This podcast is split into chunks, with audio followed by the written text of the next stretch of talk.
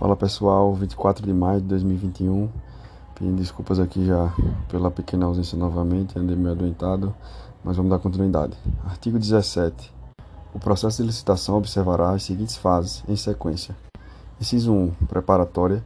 Inciso 2, de divulgação do edital de licitação. Inciso 3, de apresentação de propostas e lances, quando for o caso. Inciso 4, de julgamento. Inciso 5, de habilitação. Inciso 6, recursal. Inciso 7, de homologação. Parágrafo 1. A fase referida no inciso 5 do caput deste artigo poderá, mediante ato motivado com a explicação dos benefícios decorrentes, anteceder as fases referidas nos incisos 3 e 4 do caput deste artigo, desde que expressamente previsto no edital de licitação. Parágrafo 2. As licitações serão realizadas preferencialmente sob a forma eletrônica, admitida a utilização de forma presencial, desde que motivada, devendo a sessão pública ser registrada em ato e gravada em áudio e vídeo. Novidade aqui. Parágrafo 3 Desde que previsto no edital, na fase a que se refere o inciso 4 do caput deste artigo, o órgão ou entidade licitante poderá, em relação ao licitante provisoriamente vencedor, realizar análise e avaliação da conformidade da proposta mediante homologação de amostras, exame de conformidade e prova de conceito, entre outros testes de interesse da administração, de modo a comprovar sua aderência às especificações definidas no termo de referência ou no projeto básico. Parágrafo 4. Nos procedimentos realizados por meio eletrônico, a administração poderá determinar, como condição de validade e eficácia, que os licitantes pratiquem seus atos em formato eletrônico. Parágrafo 5. Na hipótese excepcional de licitação sob a forma presencial a que se refere o parágrafo 2 deste artigo, a sessão pública de apresentação de propostas deverá ser gravada em áudio e vídeo e a gravação será juntada aos autos do processo licitatório depois de seu encerramento. Parágrafo 6. A administração poderá exigir certificação por organização independente acreditada pelo Instituto Nacional de Metrologia, Qualidade e Tecnologia, o IMETRO, como condição para aceitação de Inciso 1. Estudos, anteprojetos, projetos básicos e projetos executivos. Inciso 2. Conclusão de fases ou de objetos de contratos. Inciso 3. Material e corpo técnico apresentados por empresa para fim de habilitação. Capítulo 2 da fase preparatória. Seção 1. Da instrução do processo licitatório. Artigo 18. A fase preparatória do processo licitatório é caracterizada pelo planejamento e deve compatibilizar-se com o plano de contratações anual de que trata o inciso 7 do caput do artigo 12 desta lei, sempre que elaborado e com as leis orçamentárias, bem como abordar todas as considerações técnicas, mercadológicas e de gestão que podem interferir na contratação compreendidos. Inciso 1. A descrição da necessidade da contratação fundamentada em estudos técnicos preliminar que caracterizem o interesse público envolvido.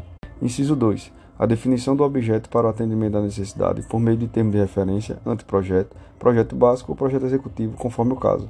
Inciso 3 a definição das condições de execução e pagamento, das garantias exigidas e ofertadas e das condições de recebimento. Inciso 4. O orçamento estimado com as composições dos preços utilizados para sua formação. Inciso 5. A elaboração do edital de licitação. Inciso 7. A elaboração de minuta de contrato, quando necessária, que constará obrigatoriamente como anexo do edital de licitação.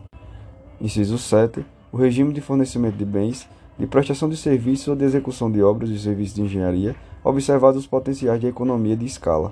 Inciso 8. A modalidade de licitação, o critério de julgamento, o modo de disputa e a adequação e eficiência na forma de combinação desses parâmetros, para os fins de seleção da proposta apta a gerar o resultado de contratação mais vantajoso para a administração pública, considerado todo o ciclo de vida do objeto. Inciso 9 a motivação circunstanciada das condições do edital, tais como justificativa das exigências de qualificação técnica, mediante indicação das parcelas de maior relevância técnica ou valor significativo do objeto, e de qualificação econômico-financeira, justificativa dos critérios de pontuação e julgamento das propostas técnicas nas licitações com julgamento por melhor técnica ou técnica e preço, e justificativa das regras pertinentes à participação de empresas em consórcio.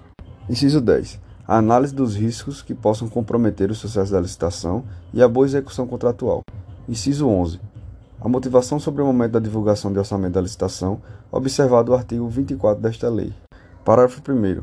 O estudo técnico preliminar, que se refere ao inciso 1 do caput deste artigo, deverá evidenciar o problema a ser resolvido e a sua melhor solução, de modo a permitir a avaliação da viabilidade técnica e econômica da contratação e conterá os seguintes elementos: Inciso 1. Descrição da necessidade da contratação, considerado o problema a ser resolvido sob perspectiva do interesse público. Inciso 2. Demonstração da previsão da contratação no plano de contratações anual, sempre que elaborado, de modo a indicar o seu alinhamento com o planejamento da administração. Inciso 3. Requisitos da contratação. Inciso 4. Estimativas das quantidades para a contratação, acompanhadas das memórias de cálculo e dos documentos que lhes dão suporte, que considerem interdependências com outras contratações, de modo a possibilitar a economia de escala. Inciso 5. Levantamento de mercado, que consiste na análise das alternativas possíveis e justificativa técnica e econômica da escolha do tipo de solução a contratar. Inciso 6. Estimativa do valor da contratação, acompanhada dos preços unitários referenciais das memórias de cálculo e dos documentos que lhes dão suporte, que poderão constar de anexo classificado se a administração optar por preservar o seu sigilo até a conclusão da licitação. Inciso 7. Descrição da solução como um todo, inclusive das exigências relacionadas à manutenção e assistência técnica, quando for o caso. Inciso 8. Justificativas para o parcelamento ou não da contratação. Inciso 9. Demonstrativo dos resultados pretendidos em termos de economicidade e de melhor aproveitamento dos recursos humanos, materiais e financeiros disponíveis. Inciso 10. Providências a serem adotadas pela administração previamente à celebração do contrato, inclusive quanto à capacitação de servidores ou de empregados para fiscalização e gestão contratual. Inciso 11. Contratações correlatas e ou interdependentes. Inciso 12. Descrição de possíveis impactos ambientais e respectivas medidas mitigadoras incluídos requisitos de baixo consumo de energia e de outros recursos, bem como logística reversa para desfazimento e reciclagem de bens e refugos, quando aplicável. Inciso 13. Posicionamento conclusivo sobre a adequação da contratação para o atendimento da necessidade a que se destina. Parágrafo 2. O estudo técnico preliminar deverá conter ao menos os elementos previstos nos incisos 1, 4, 6, 8 e 13 do parágrafo 1 deste artigo e, quando não contemplar os demais elementos previstos, no referido parágrafo, apresentar as devidas justificativas. Parágrafo 3. Em se tratando de estudo técnico preliminar para a contratação de obras e serviços comuns de engenharia, se demonstrada a inexistência de prejuízo para a aferição dos padrões de desempenho e qualidade almejados, a especificação do objeto poderá ser realizada apenas em termos de referência ou em projeto básico, dispensada a elaboração de projetos. Artigo 19.